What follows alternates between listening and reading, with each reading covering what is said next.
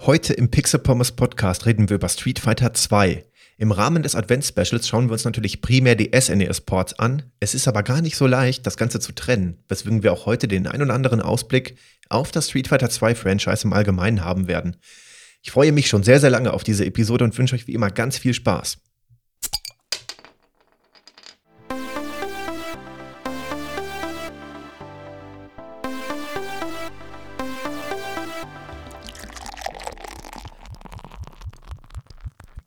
Und damit wie immer herzlich willkommen zum Pixel Pommes Podcast.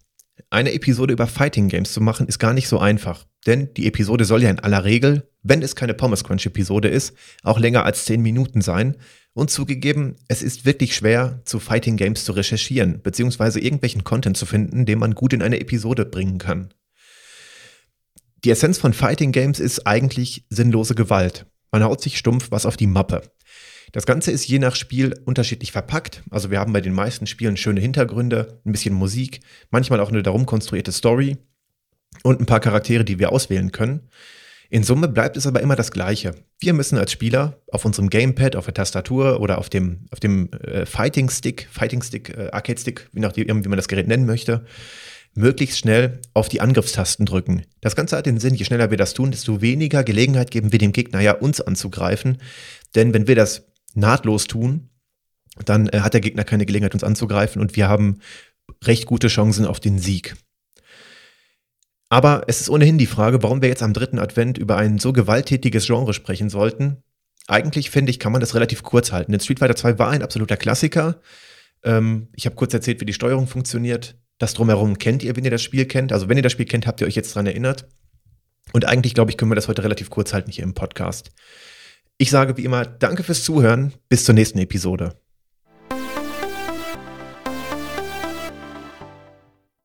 Musste das sein? So ein Schwachsinn im Podcast?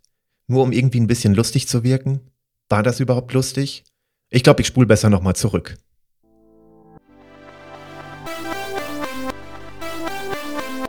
Und damit natürlich noch einmal herzlich willkommen zum Pixel Pommes Podcast zur Street Fighter 2 auf dem Super Nintendo Episode.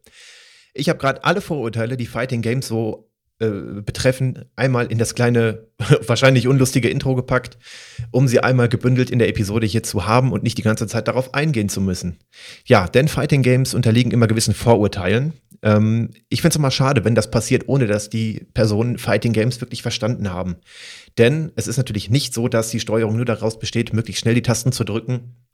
Und genauso wenig geht es um sinnlose Gewalt. Ähm, das Ganze ist ein sehr tiefgehendes Genre, auch wenn man das auf den ersten Blick vielleicht gar nicht äh, glauben möchte.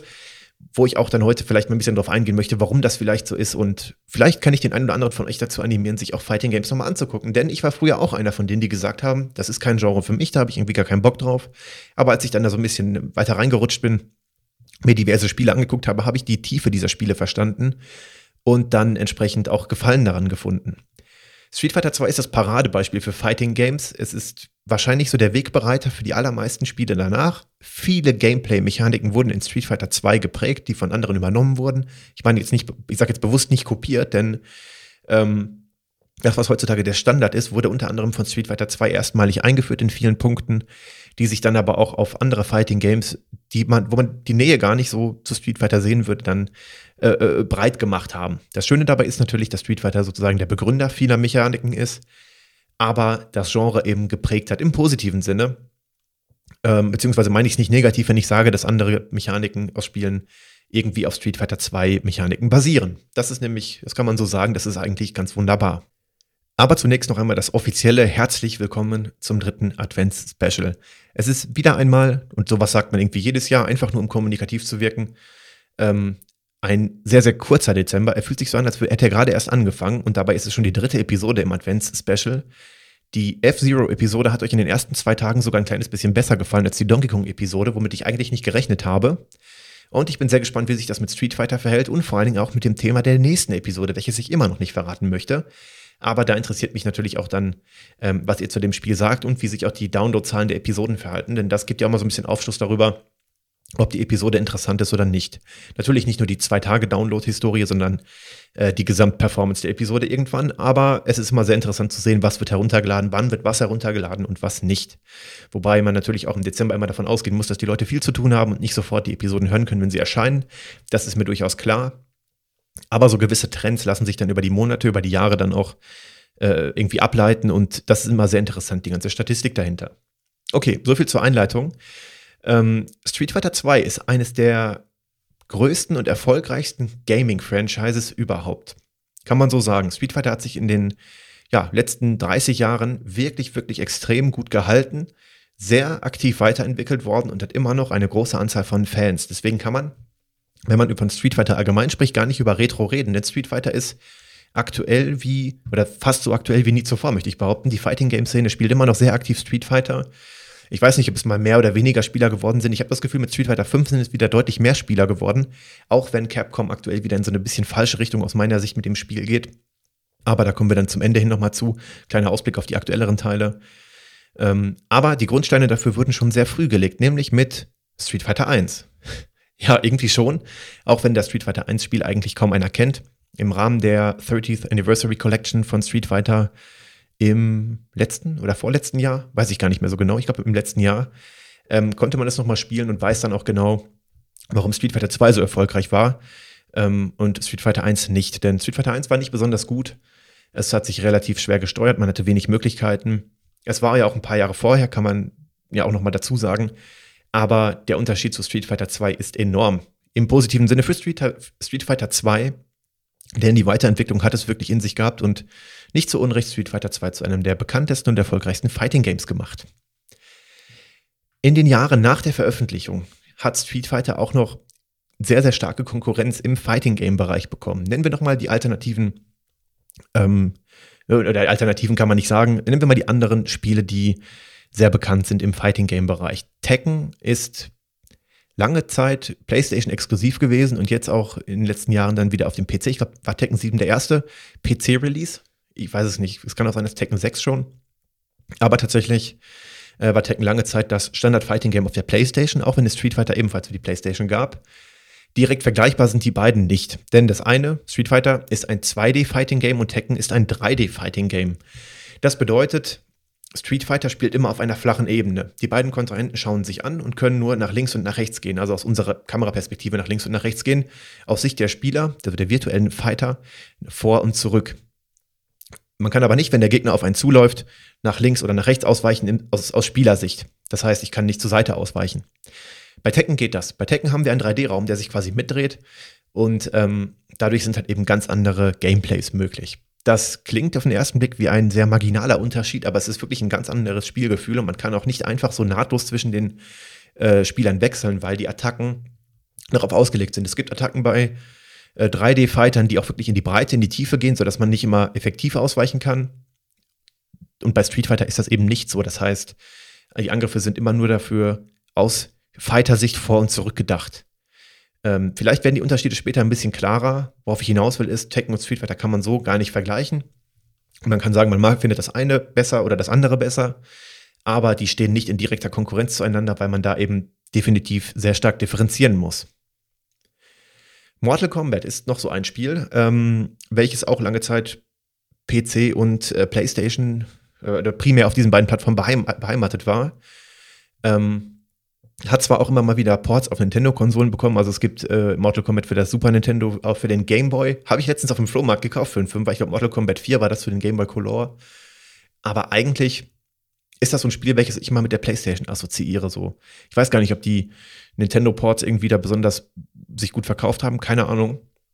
Würde ich aber tendenziell eher im, im, im Sony-PC-Bereich irgendwie ansiedeln. Ich weiß nicht warum, das ist wahrscheinlich eine Kopfsache. Hat aber nie so für mich äh, zu den Nintendo-Spielen gehört wie äh, Street Fighter. Und noch ein dritter großer Big Player sozusagen im Fighting Game Genre ist Super Smash Bros. Kann man auch ganz, ganz differenziert betrachten und ich kann auch verstehen, wenn ihr jetzt sagt, ach, das hat überhaupt nichts damit zu tun. Gehört aber definitiv ins Genre, auch wenn sich die Spielergruppen wahrscheinlich nicht allzu oft überschneiden. Super Smash Bros. ist das Fighting Game von Nintendo mit primär Nintendo-Charakteren oder mit auch mal mit Gastcharakteren.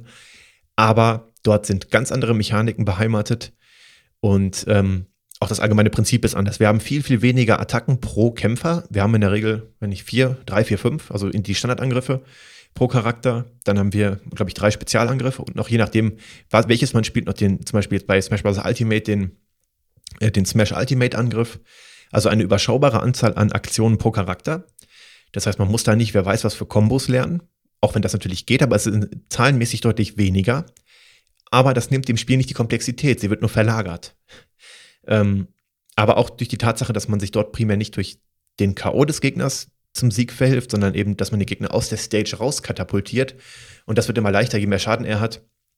Sind die Spieler nicht vergleichbar? Ich möchte nur darüber, äh, darauf hinweisen, dass das Fighting Game Genre sehr vielfältig ist und dass irgendwie jede Gruppierung Spaß dabei hat. Und auf dem jährlichen Event der Evo, das größte Fighting Game Turnier überhaupt, finden sie dann zusammen und ähm, spielen alle zusammen Fighting Games. Und egal für welches für welchen Bereich man sich entscheidet. Man muss sich auch gar nicht entscheiden, aber irgendwie wird man sich ja irgendwann in einem heimisch fühlen. Ähm, gibt es gewisse Dinge, die bei allen Games irgendwie gleich sind. Und auf die werden wir später auch nochmal zu sprechen kommen. Denn fast alles, was ich heute erzähle, gilt so oder in ähnlicher Form auch für die anderen Fighting Games. Und es gibt noch ganz viele weitere, die ich jetzt gar nicht genannt habe. Wir haben noch King of Fighters, wir haben noch, äh, was weiß ich. ähm, ich komme gerade nicht auf das eine Spiel. Es gab doch so ein Street Fighter EX, so eine Weiterentwicklung, die unter, unter, unter anderem Namen gelaufen ist, aber schon sehr an die Charaktere erinnert. Ihr merkt schon, ich freue mich sehr auf dieses Thema und deswegen legen wir direkt los mit Street Fighter 2. Welches Spiel meine ich überhaupt, wenn ich über Street Fighter 2 rede? Dazu muss man einmal die ganze Veröffentlichungspolitik von Capcom erläutern, die damals bei Street Fighter 2 gefahren wurde. Es gibt die, so würde ich es mal nennen, Serie Street Fighter 2, zu der viele Spiele gehören. Diese haben untereinander aber nur verhältnismäßig kleine Änderungen. Jeder Fighting Game Experte wird mir jetzt böse sein, wenn ich das sage, denn eigentlich sind die Änderungen teilweise auch sehr groß. Aber jetzt mal aus relativ neutraler Position betrachtet, ähneln sich die Spiele. Es gibt dann so kleine Änderungen wie zum Beispiel neue Charaktere, es wurde was gebalanced, es sind neue Stages hinzugekommen. Wir haben also auch deutlich mehr Charaktere in den späteren Veröffentlichungen. Aber heutzutage würde man sagen, das ist Download-Content. Aber da es damals kein Internet gab, wurde eben immer ein neues Spiel veröffentlicht und man musste sich eine neue Cartridge zum Vollpreis kaufen, wenn man die verhältnismäßig kleinen Änderungen haben wollte. Da die Änderungen halt eben nicht so sind, dass ich jetzt sagen würde, das sind komplett eigene Spiele, was der Name ja auch nicht suggeriert, ähm, fasse ich in dieser Episode mal alle zusammen, die erschienen sind. Ähm, es sind auch gar nicht alle für das Super Nintendo erschienen, die haben sich für, von Region zu Region unterschieden. Die hießen anders oder es war das gleiche Spiel unter anderem Namen. Und in Summe ist die Verwirrung eigentlich komplett. Es gibt so viele Street Fighter 2 Spiele, dass kaum einer durchblickt und genau sagen kann, dieses Spiel ist das und das, da waren die und die Änderungen. Das wissen vielleicht Profis, aber eigentlich ähm, wenn ich jetzt Street Fighter 2 sage, meine ich die gesamte Palette an Street Fighter 2 Titeln, die jetzt für das Super Nintendo erschienen sind oder auch für andere Konsolen. Aber die musste man eben damals einzeln kaufen. Und das fand ich schon ziemlich hammer. Denn wenn man ein großer Street Fighter-Fan war, hätte man theoretisch alle Spiele einzeln kaufen müssen. Und dann hat man das Spiel angemacht und wundert sich, oh, hier gibt es nur drei neue Charaktere. Hm, das Spiel läuft ein bisschen schneller. Haben sich jetzt die 149 D-Mark gelohnt? So ungefähr muss das gewesen sein. Der Fan des halber ist ja gesagt, man muss es ja nicht kaufen. Aber wenn man jetzt hört, oh, es kommt der neue Street Fighter 2 raus und man geht voller Enthusiasmus in den Laden, kauft sich die Cartridge und plötzlich hat sich gar nicht viel geändert, könnte man vielleicht enttäuscht sein.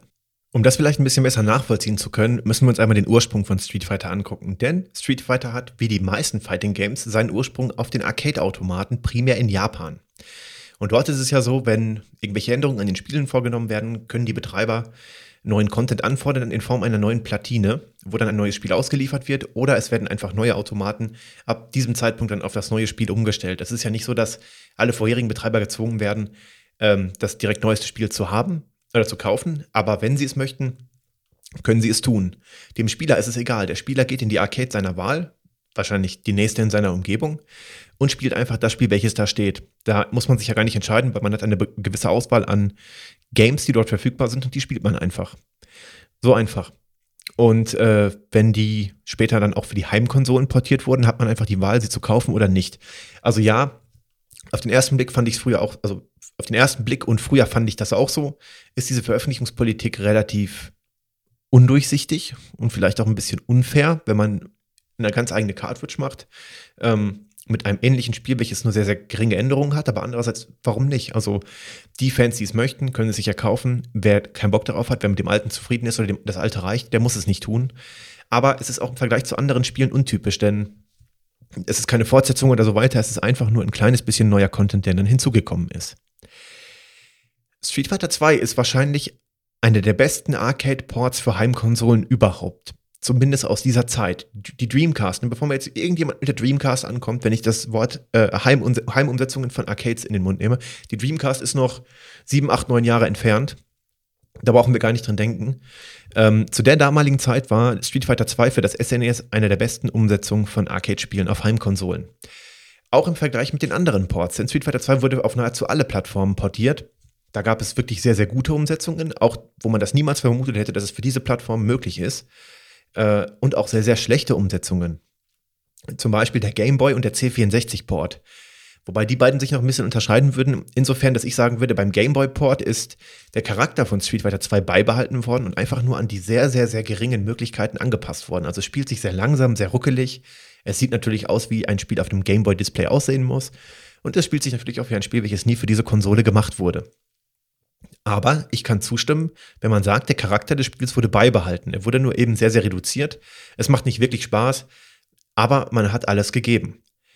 Bei dem C64-Port muss ich sagen, trotz schwächerer Hardware als der Super Nintendo und alles, ist es aber so, dass der Charakter verfälscht wurde. Und ich glaube, dass man selbst für den Commodore C64 einen besseren Street Fighter 2 Port hingekriegt hätte, der zwar technisch vielleicht so ist wie der jetzige, aber charakteristisch gesehen mehr an der Arcade-Umsetzung dran wäre. Das wäre so mein, meine Meinung, dass man einfach, also von der reinen Gestaltung her, nicht von der Leistung her, von der Programmierung, da will ich überhaupt nichts gegen die Programmierer sagen, alles gut. Ähm, es geht eher darum, dass man charakteristisch sich sehr weit von Street Fighter 2 entfernt hat. Ja, man kann im Groben erahnen, worum es gehen soll, aber eigentlich hätte es auch jedes andere Fighting Game sein können. Hätte man die Namen geändert und die Attacken vielleicht ein bisschen angepasst, ein bisschen weniger Street Fighter typisch gemacht, wäre das auch als jedes andere Fighting Game durchgegangen. Weswegen ich diese Ports eher nicht empfehlen kann. Ihr hört schon zu Recht die SNES-Episode ähm, und auch mit vielen anderen Umsetzungen von Street Fighter 2 könnt ihr glücklich werden, aber definitiv nicht mit der Game Boy und der C64-Umsetzung. Die Gründe dafür sind natürlich auch immer vielfältig. Man hat die, die Publisher, die das Spiel veröffentlichen möchten. Dann werden auch zum Teil dritte Entwicklerstudios beauftragt, also die dann die Umsetzung für gewisse Konsolen übernehmen, die Capcom selbst nicht vornehmen wollte. Und deswegen kann man eigentlich niemandem einen Vorwurf in dem Sinne draus machen. Oder zumindest weiß ich nicht genau wem. Man kann allerdings von diesen Ports abraten oder andere präferieren. Was bedeutet aber jetzt eigentlich eine gute Umsetzung von einem Arcade-Spiel für Heimkonsolen? Wir müssen uns die Situation einmal vorstellen. Bei dem Arcade-Spiel haben wir einen Betreiber von einer Spielhalle, einer Arcade-Halle oder einem, einer Kneipe, irgendwas, der sehr viel Geld, mehrere tausend Euro oder in entsprechender Währung dann äh, sehr viel Geld in die Hand nimmt, um sich an solchen Automaten zu kaufen. Den stellt er bei sich hin und hofft natürlich, dass sich die Anschaffung amortisiert und im besten Fall auch noch Gewinn abwirft. Deswegen obliegt ihm natürlich die Hoheit, die Einstellungen vorzugeben. Zum Beispiel, ich weiß es ehrlich gesagt gar nicht, es variiert wahrscheinlich auch von äh, Spiel zu Spiel, aber zum Beispiel den Schwierigkeitsgrad, den Geschwindigkeitsgrad bei Street Fighter 2 Turbo zum Beispiel. Da gibt es die Geschwindigkeit und weitere Optionen, die man einstellen kann. Die kann dieser Betreiber im Inneren des Arcade-Automaten an der Platine einstellen. Bei einer Heimumsetzung haben wir ganz andere Gegebenheiten. Dort haben wir nicht den Spieler, der glücklich irgendwie in den, in den Laden kommt, äh, Geld reinwirft und dann spielt, solange bis er K.O. geht, sondern wir haben einen Käufer, der um die 149 D-Mark in die Hand nimmt, um sich so eine Cartridge zu kaufen, um den kompletten Spielspaß bei sich zu Hause zu haben. Und neben der reinen Rechenleistung für das Spiel haben wir auch äußere Gegebenheiten, die sich anpassen müssen. Wir haben natürlich keinen Münzeinwurf und wir haben auch nicht mehr diesen Anspruch, also was heißt Anspruch? Das klingt wieder nach einer bösen Unterstellung, aber grundsätzlich ist es ja für den Betreiber von Vorteil, wenn der Spieler möglichst schnell K.O. geht, damit er wieder neues Geld reinschmeißt. Bei der Heimumsetzung wollen wir dem Spieler ja aber den größtmöglichen Spielspaß bieten, damit er auch den eventuellen Nachfolger kauft. Und deswegen können wir gewisse Mechanismen in das Spiel einbauen, die das Spiel zugänglicher machen und vielleicht, ich möchte nicht sagen einfacher, aber die zumindest den Einstieg vereinfachen. Das geht zum Beispiel schon damit los, dass man im Optionsmenü, welches dann für die Heimkonsolenumsetzungen meistens hinzugefügt wurde, noch ein paar Änderungen in der Steuerung vornehmen kann. Oder man den Schwierigkeitsgrad der CPU einstellen kann, damit man auch eben als ungeübter Spieler nicht sofort die Lust verliert.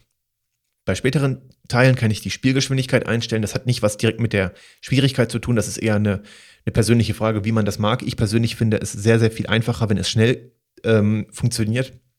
Bei Street Fighter 2, weil ich sehr geübt auf Street Fighter 5 bin. Und irgendwie fühlt sich 5 sehr schnell an. Das heißt, wenn ich das Ur-Street Fighter 2, The World Barrier spiele, finde ich es sehr langsam und bin deswegen dankbar, wenn ich dann Turbo spielen kann, was schneller ist, oder sogar Super Street Fighter 2 Turbo, wo ich dann selbst einstellen kann. Dann gibt es in einigen Street Fighter 2 Varianten den Trainingsmodus, bei dem ich äh, ganz ohne gegnerische Angriffe meine Attacken, meine Kombos, die Steuerung üben kann, bis ich ein wahrer Profi bin. Dann kann ich das Ganze im Arcade-Modus testen, was auf die Mappe bekommen und weiter trainieren. Oder im besten Falle kriegt der Gegner was auf die Mappe und ich kann mir die nächste, äh, den nächsten Abschnitt, die nächste Taktik, die nächsten Angriffe, die nächste Combo angucken. Das sind alles Mechanismen, die dann in den Heimumsetzungen hinzugefügt wurden, die es in der Arcade so in der Form nicht gab. Die Qualität der Umsetzung variiert dann auch natürlich je nachdem, wer sie gemacht hat. Also ob es ein Drittentwickler war, ob es Capcom selbst war und ob die Entwickler entsprechend die Fähigkeiten, das Know-how für diese Plattform hatten. Da galt es natürlich darum, nicht einfach nur den Quelltext zu portieren auf die entsprechende Umgebung, sondern wirklich auch die Gegebenheiten der Plattform mitzunehmen und optimal zu nutzen. Im besten Falle wurde das Spiel komplett neu gesch geschrieben, um so das Bestmögliche aus der Plattform rauszuholen und nicht einfach nur, ich sag mal, stumpf von der einen in die andere Programmiersprache, soweit es denn überhaupt möglich ist, sofern die Befehlssätze kompatibel sind, übersetzt.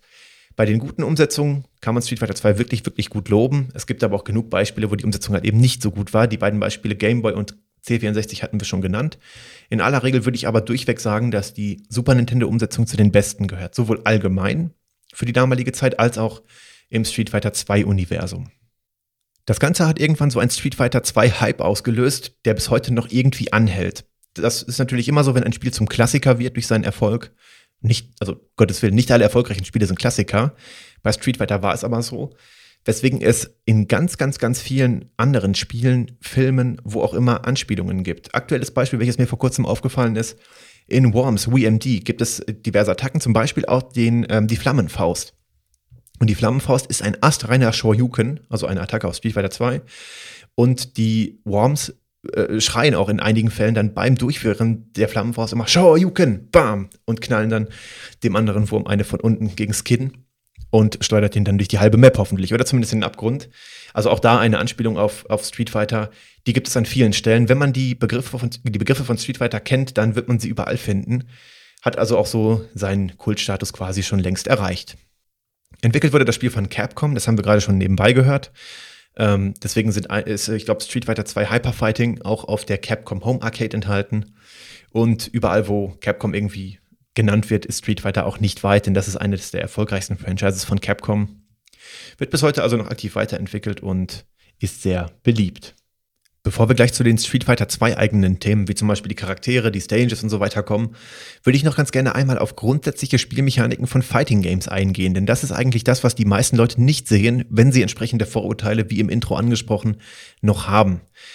Ich kann ja auch wirklich verstehen, dass Leute keinen Bock haben, sich damit zu beschäftigen. Das ist auch völlig in Ordnung, aber zumindest sollte man anerkennen, dass da mehr hintersteckt als einfach nur Leute, die rasend schnell auf irgendwelche Tasten hauen und als Ergebnis irgendwelche Leute, die sich dann boxen. Das ist äh, definitiv der Fall. Und um das zu verdeutlichen, würde ich mich einer sehr geläufigen Metapher bei Fighting Games bedienen, und zwar dem Vergleich mit dem Spiel Schere, Stein, Papier. Immer wenn man diesen Vergleich dann einmal erwähnt, kommen zu Recht fragende Gesichter auf und die Leute wundern sich, was hat das damit zu tun? Was zur Hölle? Aber brechen wir mal ein Fighting Game auf den Bruchteil einer Sekunde runter, haben wir zwei Kontrahenten, die sich gegenüberstehen und beide müssen irgendwie reagieren.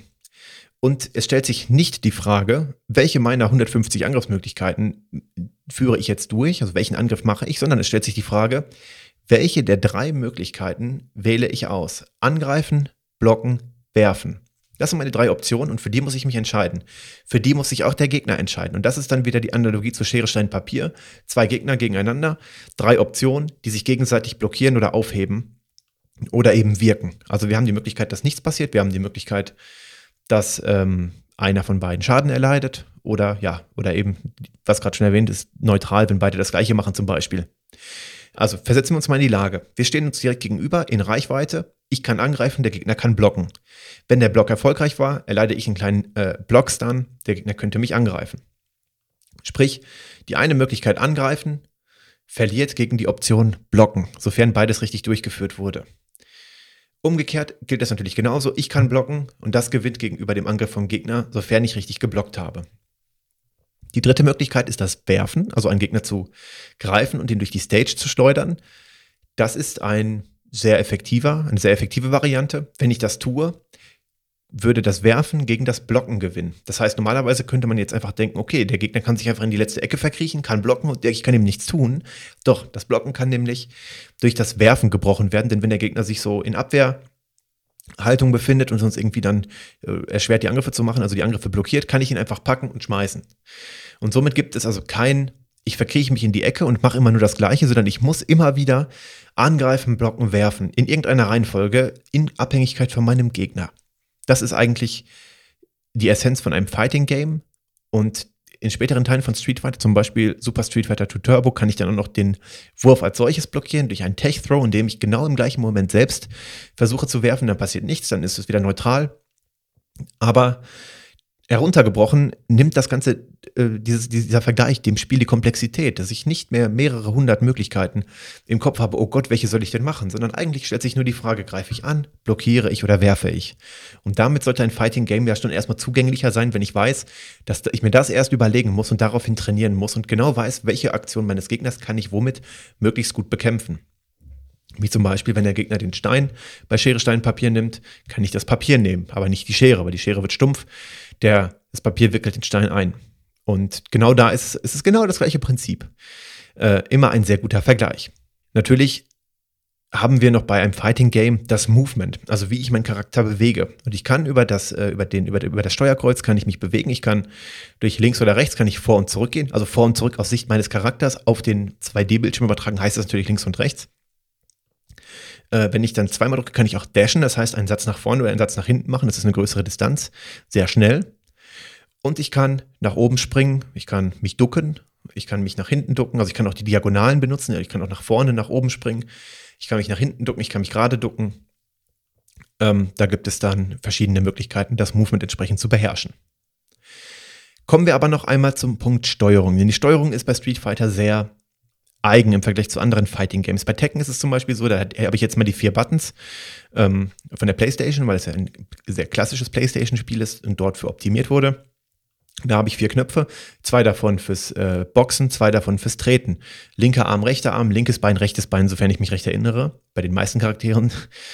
Ähm, bei Street Fighter unterscheiden wir das anders. Dort haben wir eigentlich sechs Tasten, die wir brauchen.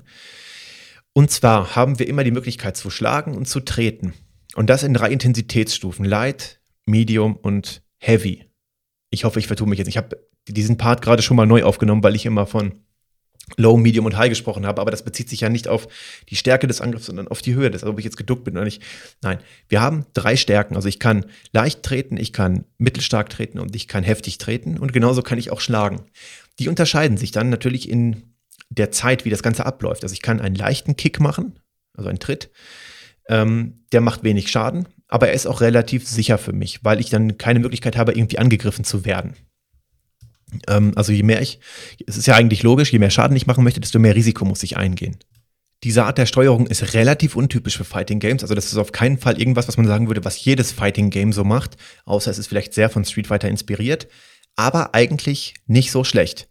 Ein bisschen komisch ähm, am Anfang vielleicht auf dem SNES e Gamepad, weil dort haben wir vier äh, Knöpfe, die wir mit dem Daumen erreichen können und zwei Schultertasten. Und die vier Knöpfe ähm, reichen natürlich nicht um unsere sechs Möglichkeiten, also jeweils drei, äh, drei Varianten von Schlagen und Treten abzubilden. Deswegen brauchen wir die Schultertasten für die Heavy-Angriffe. Also links ist Heavy Punch und rechts ist Heavy Kick.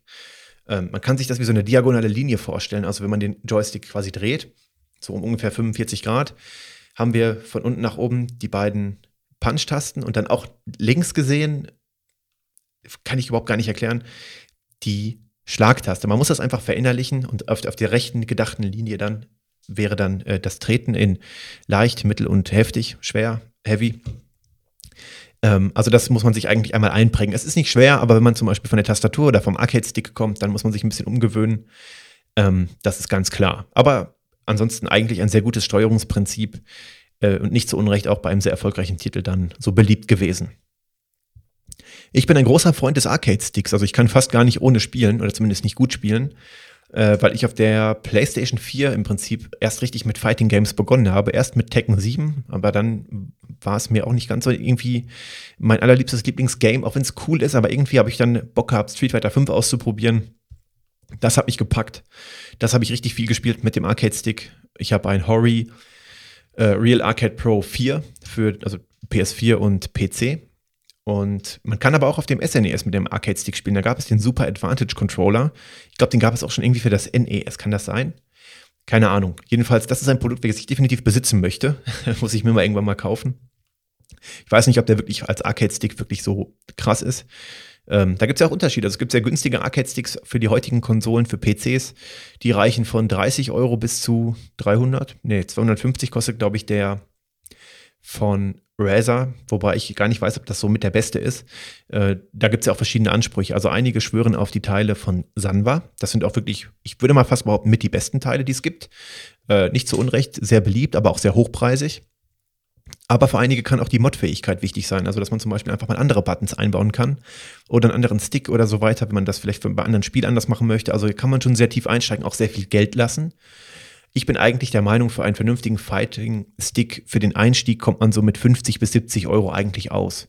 Da gibt es zum Beispiel den Mayflash F3 heißt er, oder M3. F300, M300. Ich verlinke ihn in den Show Notes. Nein, ich werde es nicht vergessen.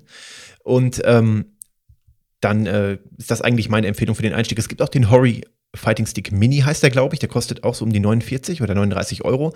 Der ist mir aber zweimal sehr schnell kaputt gegangen. Irgendwann hat einfach der Stick nicht mehr reagiert. Und dann habe ich gesagt, okay, ich empfehle ab jetzt den äh, Mayflash. Ich glaube, F300 heißt der, aber ich, wie gesagt, ich verlinke es in den Show Notes. Ähm, um dann da eine Empfehlung für den Einstieg zu geben. Aber das hat natürlich keine Relevanz für das Super Nintendo. Das war nur so ein, mal wieder, ich schweife auch wieder immer vom Thema ab. Also wir haben schon eine halbe Stunde geredet und ich habe von den Notizen irgendwie noch nicht mal die Hälfte erreicht. Aber das ist nicht so schlecht. Ähm, aber falls ihr ein aktuelles Fighting Game gewohnt seid vom Arcade Stick, wie gesagt, ihr werdet euch ein bisschen umgewöhnen müssen für die Steuerung auf dem Super Nintendo. Einfach weil der Arcade Stick eine sehr komfortable Variante ist. Ich glaube übrigens auch nicht, dass der Arcade Stick per se die bessere Variante ist. Ich glaube nur, dass man es äh, der Gewohnheit entsprechend besser machen kann.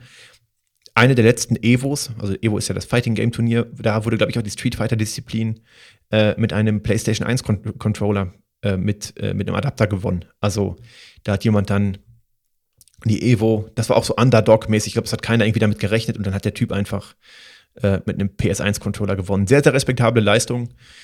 Ähm, aber das zeigt natürlich auch, dass, das, dass der Arcade-Stick nicht unbedingt per se dem Gamepad überlegen ist und das alles eine Frage der Gewohnheit ist, weswegen ich mich auch irgendwann nach dem Super Advantage Controller umsehen werde.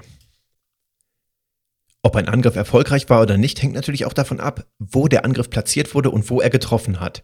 Bei modernen Spielen haben wir sehr umfangreiche, sehr detaillierte 3D-Model, wo wir ganz genau sagen können, der Arm wurde getroffen, das Bein wurde getroffen, Headshot, der Kopf wurde getroffen. Das war damals noch nicht so einfach. Wir hatten beschränkte Rechenleistungen, wir hatten nicht so ausführliche Models, das war alles Sprite-basiert. Und deswegen kann man sich das Ganze einfach in Hitboxen vorstellen. Wir haben pro Charakter eigentlich immer ein oder zwei Hitboxen. Die eine Hitbox ist der Körper, vielleicht sind es auch manchmal zwei, je nachdem, in was für einer Position man ist. Und dann irgendwie ein ausgestreckter Arm und ein ausgestrecktes Bein ist die zweite Hitbox. So Details wie zum Beispiel, wenn ich jetzt meinen Arm ausstrecke, dass die Faust eigentlich noch so, eine, so ein Kreis wäre und der Arm dann ein Rechteck oder so, sind dann nicht so schlimm. Das sind ein paar Pixel, die sieht man eigentlich gar nicht. Ähm, man hat da, allerdings, man kann sich jetzt immer vorstellen, wie Rechtecke die dann irgendwie, oder wenn ich jetzt einen Kick auf dem Boden mache, also ich, ich ducke mich und trete dann, habe ich eine Hitbox für meinen Körper und eine für das ausgestreckte Bein. Und genau da kann der Gegner mich dann auch treffen.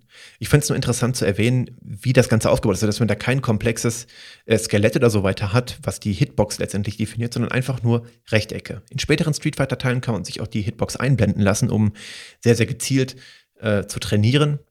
Ähm, am Anfang ist das eigentlich, glaube ich, nicht notwendig, aber man kann da auch sehr tief später einsteigen. Und ich finde es immer, immer interessant, wenn man so sich fein granular mit dem Spiel beschäftigen kann, dass man sogar solche Details sieht um dann dort entsprechend daraus zu lernen.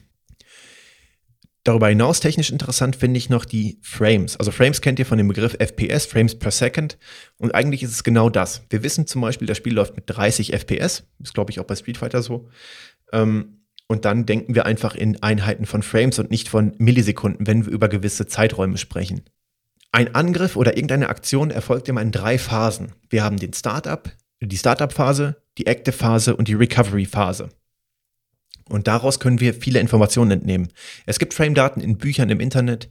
Äh, andere Fighting Games wie Mortal Kombat schreiben sie auch direkt ins Menü. Bei Street Fighter ist das leider nicht so. Das hat aber vielleicht auch den Grund, dass Street Fighter damals, zu der damaligen Zeit, äh, gar nicht so exzessiv geplant war. Also, dass, dass, dass diese Kombos und so weiter vielleicht gar nicht so geplant waren, sondern eher zufällig dann von den Spielern entdeckt wurden. Äh, da kommen wir im nächsten Schritt zu. Bleiben wir mal bei einem Beispiel zu den Phasen eines Angriffs oder einer Aktion. Nehmen wir ein einfaches Beispiel. Ich schlage meinen Gegner. Ganz simpel, egal wie, aber damit wir die Phasen uns einmal angucken können.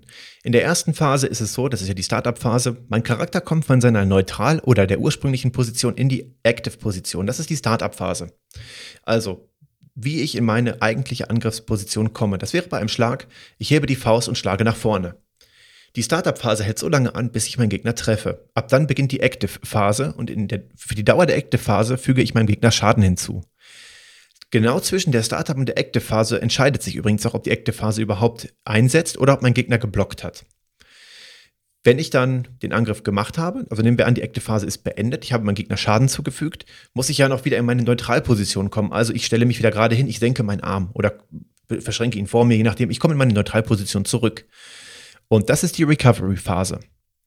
Und für unser Schere-Stein-Papier-Beispiel vorhin nochmal, äh, um da zu diesem Abschnitt nochmal darauf zu, zu, zu, hinzuweisen, während der Startup und der Recovery-Phase bin ich angreifbar. Das heißt, während ich meinen Arm hebe, kann mein Gegner mich ja umgrätschen. Oder wenn ich meinen Arm senke, kann er mir auch anderweitig wieder eine reinhauen. Und das müssen wir bedenken. Wenn ich jetzt so einen Light Punch mache, kann ich wenig Schaden machen bei meinem Gegner, aber ich habe auch wenig zu verlieren, denn um einen leichten Schlag zu machen, da muss ich die Faust nicht so ganz weit oder heftig rausholen, da muss ich nicht ganz so weit schlagen. Vielleicht ist er so ein ganz kleiner Boxer irgendwie. Und der hat natürlich auch weniger Risiko, weil ich schneller dabei bin. Wohingegen ich, wenn ich einen Heavy Punch mache, muss ich ganz weit aus, muss ich viel Kraft investieren und dann ist es spielerisch zumindest so, dass dieser Schlag zwar mehr Schaden anrichtet, aber gefährlicher ist. Und um da mal ein Gefühl zu kriegen, wenn wir jetzt davon ausgehen, dass ein Spiel mit 30 FPS läuft, sagt man, alles, was unter 10 Frames ist, also eine Drittelsekunde rein rechnerisch, kann man als safe betrachten. Also wenn ich einen Low, äh, einen Light Punch mache, also einen leichten Schlag, und der als Beispiel, das variiert ja von Charakter zu Charakter, der würde jetzt 4, 5, 6, 7 Frames ähm, dauern, da bis er trifft, kann man den als sicher betrachten. Das ist so irgendwie ein allgemeiner Richtwert. Unter 10 Frames ist es sicher.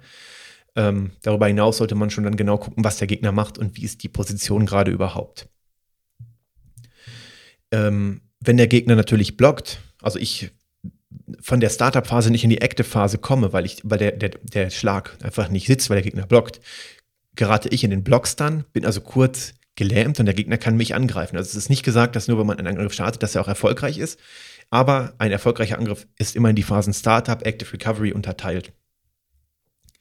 Wenn der Angriff nicht erfolgreich war, ist es die Startup-Phase, die wird vielleicht irgendwann unterbrochen oder endet mit, ähm, dass der Gegner blockt. Ich gerate in den Blockstun, kriege ordentlich was auf die Mappe, verloren. Und je nachdem, was für einen Angriff ich mache, muss ich mir natürlich genau überlegen, kann ich das Risiko eingehen, jetzt viel Schaden hinzuzufügen und äh, dafür lange Startup- und Recovery-Phasen zu machen oder möchte ich lieber nur einen kleinen Angriff starten? Und da kommt die eigentliche Magic von Fighting Games jetzt zum Tragen und zwar Kombos, Kombination. Dabei kombinieren wir verschiedene Angriffe geschickt so hintereinander, dass der Gegner keine Gelegenheit hat, sich irgendwie zu wehren. Und die leichten Angriffe sind dabei oft nur ein Opener für eine Kette von Angriffen. Also zum Beispiel, nehmen wir mal Rios bekannteste Kombination, äh, also Rios bekannteste Combo eigentlich, die man auch als Einsteiger immer sehr, sehr gut üben kann. Das ist der Crouching Medium Kick Hadoken. Das heißt, ein Crouching, also ein kriechender Medium Kick. Also wir gehen in die Hocke, machen dann einen Medium Kick, also einen Tritt von mittlerer Stärke. Und wenn der sitzt, wenn der trifft, können wir gleich einen Hadoken hinterher feuern. Und es ist irgendwie ich, ich weiß es nicht, ob ich das als Bug bezeichnen möchte, aber es war zumindest von den Entwicklern so nicht vorgesehen, dass man diese drei Phasen, die man sonst hat, Startup, Active Recovery, dadurch unterbrechen kann. Normalerweise, wenn wir die zwei Angriffe einfach ganz, ganz, ganz schnell hintereinander machen, haben wir ab dem Zeitpunkt, wo der Kick trifft, haben wir die Recovery-Phase, da sind wir für ein paar Frames verwundbar und die Startup-Phase vom Hadoken, wo wir für ein paar Frames verwundbar sind. Und es gibt eben gewisse Attacken, das haben die Spieler herausgefunden, die sind so kombinierbar, dass sich die Phasen überschneiden. Also dass Rios Animation von dem Kick direkt in den Hadoken übergeht und dann wir uns nicht erst hinstellen und aufrichten und dabei sind wir dann angreifbar und dann laden wir den Hadoken, also wir laden ihn ja nicht auf, aber Rio macht das in der Animation, feuert ihn. Das passiert nicht. Direkt aus dem Crouching Medium Kick den Hadoken zu feuern, ähm, resultiert dann darin, dass es direkt passiert und der Gegner keinen Angriffspunkt hat und der Hadoken aber auch immer trifft. Äh, wenn wir den ersten Kick treffen, dann hat der Gegner keine Möglichkeit mehr zu blocken und deswegen trifft der Hadoken dann auch immer. Normalerweise können wir den Feuerball, also den Hadoken, so oft schleudern, wie wir wollen. Wenn der Gegner blockt, passiert nichts. Wir können ihn dann durch diesen äh, Schaden, diesen minimalen Schaden, der dann trotzdem entsteht, ähm, können wir ihn drei Stunden lang befeuern, vielleicht stirbt er dann. Ähm, ist allerdings keine Taktik, um eine reale Chance auf den Sieg zu haben. Wenn wir hingegen den Crouching Medium Kick als erstes gut platzieren, er trifft, können wir den Hadoken feuern und wir wissen, wenn wir die Combo richtig durchgeführt haben, sie trifft. Und da gibt es ganz abenteuerliche Kombinationen, die man lernen kann. Ich muss auch sagen, ich bin auch eher der Casual Gamer, auch wenn Street Fighter wirklich mein Lieblings- oder eines meiner Lieblingsgames ist. Ähm, ich habe viele Lieblingsgames davon ab. Ähm, aber ich bin nicht der Typ, der alle Kombos irgendwie lernt, weil das ist mit so viel Arbeit. Ich möchte auch mal einfach nur das ganz locker die Konsole anschmeißen, ein bisschen spielen. Also ich bin der letzte Pro-Gamer. Ich bin nicht gut in Fighting Games, aber so ein paar Standard-Kombos für Ryu, Akuma, meine Standardcharaktere, die ich so gerne spiele, also Ken auch, weil die sich alle ein bisschen ähnlich spielen. Buh, das darf man nicht sagen unter Pro-Gamern. Aber die Attacken, die Ryo, Ken und Akuma sich teilen, sind oft ähnlich, auch wenn sie nicht von der Geschwindigkeit her sich mittlerweile etwas weiter auseinanderentwickelt haben. Ähm, bin ich doch bei weitem nicht gut. Denn ich kann, wie gesagt, höchstens nur so einfache Kombos, aber was manche Pro-Gamer dann da aneinander reihen, das ist ja wirklich, also der erste Angriff sitzt und dann ist schon drei Viertel der Energieleiste leer. Wirklich, wirklich beachtlich. Und dann gibt es noch Kombinationen, die rein technisch gesehen keine Kombos sind, weil der Gegner zwischendurch Luft hat anzugreifen. Aber auch da kann man dann sagen, man könnte es noch als Kombination bezeichnen, wenn der Gegner weniger als 10 Frames hat, anzugreifen. Also wenn es nicht ganz so lückenlos geht, diese Überschneidung, wie gerade beim Crouching Medium Kick Hadoken, sondern ich schieße noch einen Angriff hinterher, der Gegner hat drei Frames Zeit, schafft er eigentlich nicht. Das würde man im allgemeinen Sprachgebrauch wahrscheinlich auch noch als Combo bezeichnen. Auch wenn die Pro-Gamer-Szene da vielleicht widersprechen würde. Ich weiß es nicht, aber zumindest gibt es diese beiden Arten von Kombos. Also saubere Kombos, wo kein einziger Frame dazwischen ist, wo eine Animation direkt in die nächste überspringt und eben so gut kombinierte Angriffe, dass dem Gegner quasi keine Zeit zum Atmen bleibt. Ähm, sieht man dann auch sehr oft in Spielen ähm, dass man das dann halt eben auch als Combo bezeichnet. Im Laufe der Jahre haben sich sehr viele Taktiken für Street Fighter entwickelt.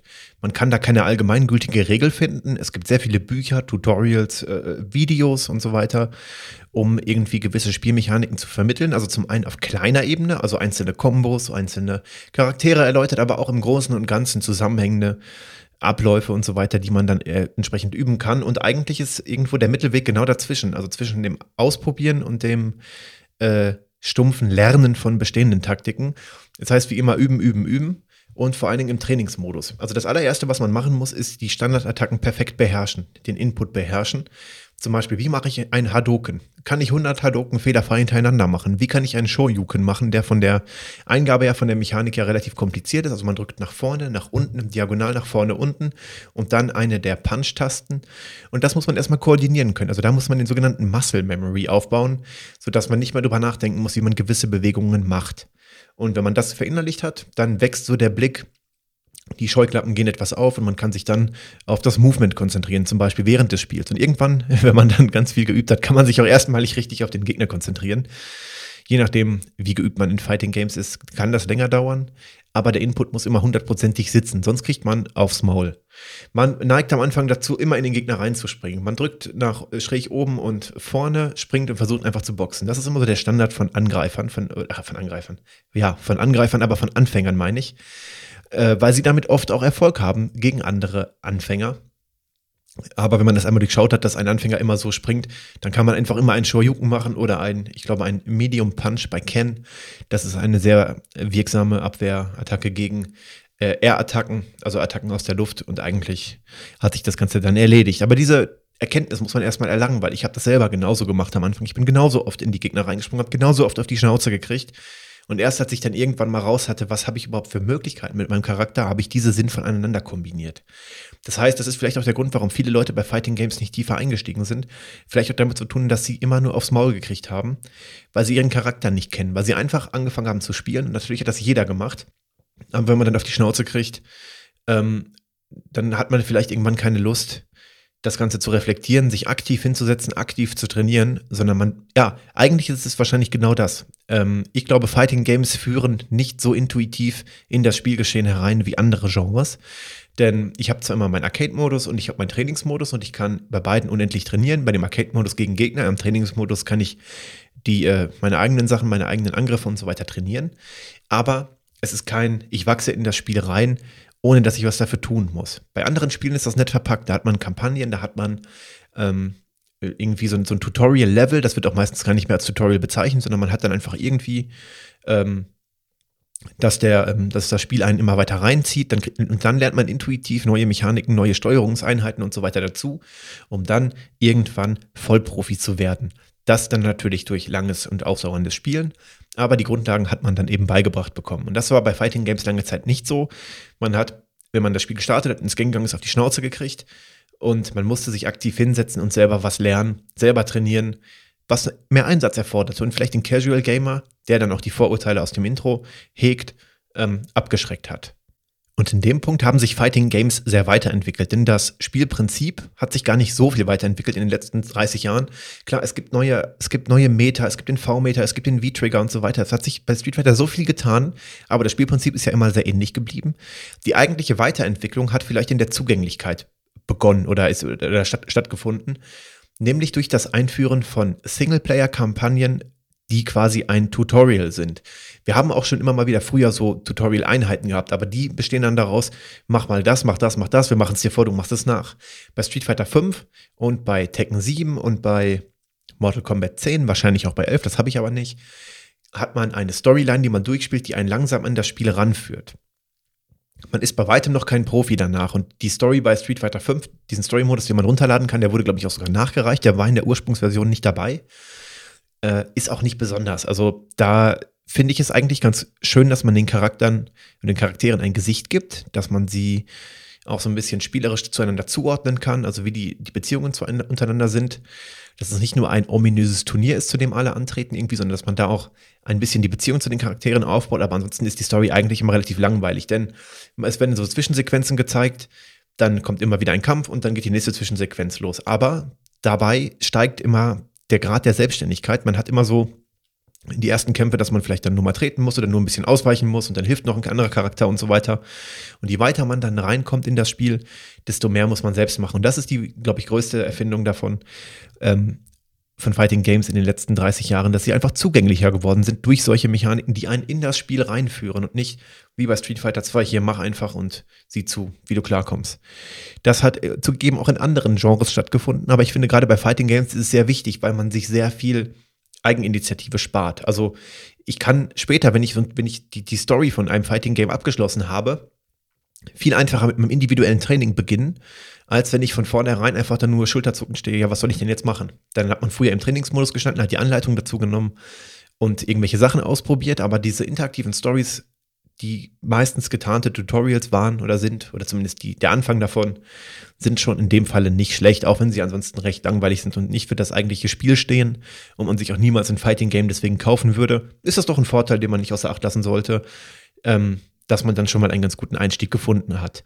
Wird von der Fighting Game Community auch manchmal ein bisschen kritisch betrachtet, aber ähm, das ist ja oft so, dass alteingesessene Communities vielleicht nicht immer so erfreut über Neuerungen sind, ähm, die Einsteiger das Ganze freundlicher machen, sondern dann hätte man sich eher über Sachen für Profis gefreut. Und ähm, wenn die Profi-Verbesserungen, die gefordert werden, vernachlässigt werden, kann ich den Unmut verstehen.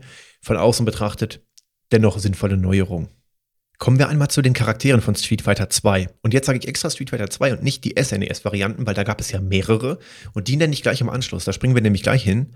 Aber ich wollte einmal ganz kurz die Charaktere, die wir spielen können, aus dem Street Fighter 2-Universum nennen. Und dann erzähle ich gleich, wenn ich die Historie durchgehe, welche wann wohin zugekommen sind. In welcher SNES-Reinkarnation welcher spielbar ist, ist jetzt auch erstmal völlig egal. Ähm, wir reden ja noch über das Franchise und wen es da insgesamt gibt. Und ich sage ein paar Worte zu jedem Charakter, damit vielleicht die Erinnerung bei euch wiederkommt, wenn ihr euch unter dem Namen direkt nichts mehr vorstellen könnt. Also der wohl serientypischste Charakter ist Ryu, ist der absolute Klassiker, schon von, von Street Fighter 1 an enthalten, zusammen mit Ken. Äh, Ryu und Ken waren am Anfang der gleiche Charakter, nur mit anderen Aussehen, aber spielerisch exakt eine Kopie, weil man in den ersten Street Fighter-Teilen nicht äh, den gleichen Charakter zweimal spielen konnte. Also konnte nicht Spieler 1 und Spieler 2 Rio sein, sondern äh, da musste er einen anderen nehmen und deswegen gab es Ken, der sich dann eben zu Rio quasi gleich verhalten hat. Die Unterschiede zwischen den beiden wurden mit Voranschreiten der Street Fighter Serie immer größer. Angefangen hat es einfach nur technisch bedingt, man wollte einen zweiten Charakter haben, dafür, damit der Spieler 2 auch äh, spielen kann und damit den gleichen spielen kann, der einfach dann nur anders aussieht. E-Honda ist ein asiatischer Sumo-Ringer, der auch wirklich immer auf tollen Stages quasi, oder mit tollen Stages daherkommt, die auch so asiatisch angehaucht sind. Das ist so ein traditionsreiches asiatisches Bad, wo man, wo man spielt, also mit einer Badewanne, die hinten überläuft. Sehr schön animiert, auch wenn ich den Charakter selbst nicht gerne spiele, weil er mir ein bisschen zu schwergängig und zu langsam ist. Ähm, definitiv ein absoluter Klassiker in Street Fighter 2 und äh, bin ich auch immer froh oder freue ich mich mal drüber, wenn auf seiner Stage gespielt wird. Blanka ist der ja, ich sag mal, nicht menschliche Charakter, der Elektrostöße verteilen kann, ist ein Charge-Charakter, also ein Charakter, der eine andere Steuerung benutzt, also nicht eine, eine, ein, ein reines Input-System, sondern wo man äh, letztendlich den, den Hebel in eine Richtung ziehen muss, kurz gedrückt halten muss und dann was machen muss. Sehr schwer zu spielen, finde ich. Wenn man drin ist, ist er sehr cool, aber ich kann Blanka überhaupt nicht spielen. Ähm, aber auch definitiv ein absoluter Klassiker aus Street Fighter. Geil ist der, ich glaube, aus Amerika stammende Soldat letztendlich, der so eine ganz, ganz, ganz gerade abrasierte Frisur hat. Also die Haare sind nach oben gegelt und dann oben wie so eine Scheibe einmal abrasiert. Sehr, sehr cool. Chun-Li ist bekannt, auch aus, dem, aus den Street Fighter-Filmen, aber auch, ja, gut, in den Street Fighter-Filmen, die, die Filme waren ja allgemein nicht so klasse. Chun-Li aber selbst ein sehr, sehr klasse Charakter, spiele ich auch sehr gerne. Äh, charakteristisch sehr die, die, die muskulösen Oberbeine, mit denen sie auch immer sehr stark treten kann, sehr schnell treten kann. Und der später hinzugekommene Kikoken, also ihre Projektilattacke. Wenn, ich, wenn mich jetzt nicht alles täuscht. Dalsam ist auch wirklich ein interessanter Charakter, den ich auch nicht sehr gut spielen kann. Dalsam ist so ein, ähm, ja, weiser, weiß ich nicht, ich glaube indischer äh, Charakter, der später in Street Fighter 5 so ein wirklich so ein mystisches, weises Image bekommen hat. Er ist ein bisschen älter und er kann äh, so schweben und er kann seine Arme und seine Beine sehr lang machen, so eine extrem hohe Range, die er, ähm, äh, über die er angreifen kann, ist aber dafür relativ langsam und er hat noch den Yoga Fire, das ist so ein kleiner Feuerball, der, den er verschießen kann. Der hat sich ja später in Street Fighter 5 geändert, also der funktioniert auch anders. Da haben sie sehr, sehr, sehr verändert. Zangief ist ein Bodybuilder aus der UdSSR, glaube ich also so richtig mit russischem Akzent, wenn irgendwo ähm, einzelne Sprachfetzen quasi gesprochen werden, spiele ich tatsächlich mal relativ äh, gerne ab und zu. Etwas langsam, aber spielt sich ansonsten sehr schön. Sehr, sehr wichtiger Charakter, wie ich finde, weil er im Prinzip das, das, das krasse Gegenteil ist. Also der ist der muskulöse, breite, langsame im Vergleich zu einigen anderen sehr schnellen. Fei Long ist, äh, da weiß ich ehrlich gesagt gar nicht so viel drüber. Das ist doch der Jackie Chan-Charakter, der dem quasi nachempfunden wurde, oder? Müsste so sein, jedenfalls. Cammy ist auch ebenfalls eine weibliche Charakterin, über die ich auch nicht allzu viel weiß. T-Hawk ist so ein, so, so ein Indianer-Typ, der hat irgendwie so eine Feder im Haar und ähm, relativ träge, kann aber, glaube ich, so ein bisschen fliegen, schweben, wenn ich das richtig in Erinnerung habe. DJ ist der Tanzcharakter, also der ist immer auch mit so einer lustigen Tanzmusik oder so weiter sehr, sehr fröhlich eigentlich, ein sehr, sehr fröhliches Image, auch auf seiner Stage ist Party gemacht. Ähm, und seine Sprüche, die er vorher und nachher macht, also so gerade zu Beginn und am Ende des Kampfes hat jeder Charakter solche Sprüche, der bezieht sich auch alles immer auf Tanzen. Habe ich aber, glaube ich, im ganzen Leben doch nicht einmal gespielt. Balrog ist der Boxer und da kommen wir gleich zu der Besonderheit. Im Original heißt der Charakter Balrog M. Bison.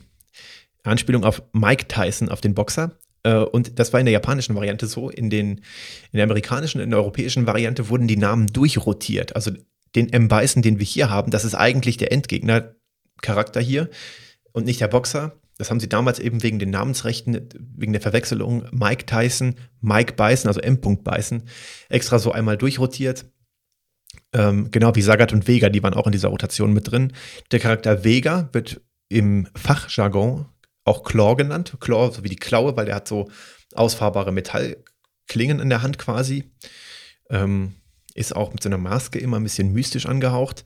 Sagat ist ein extrem breiter Charakter, ähm, auch eher so, so ich, ich, ich habe Sagat, glaube ich, auch noch nur sehr wenige Male gespielt. Ähm, kommt aber auch mit relativ klassischen Kampfkünsten daher. Also jetzt kein Boxer, aber ähm, hat jetzt auch keine. Ich weiß es nicht. Ich weiß nicht viel zu Sagat. Ich muss einige Charaktere nachholen. Ähm, aber das äh, ist natürlich auch immer sehr schön. M. Bison, also unser M. Bison hier in der europäischen und in der amerikanischen Variante, ist der Endgegner. Auch ein Charge-Charakter, der sich entsprechend dann die Attacken aufladen kann. Finde ich auch sehr, sehr, sehr schwer zu spielen. War auch in den ersten Teilen von Street Fighter genauso wie die anderen Endgegner. Da kommen wir gleich in der Übersicht der Spiele zu. Nicht spielbar.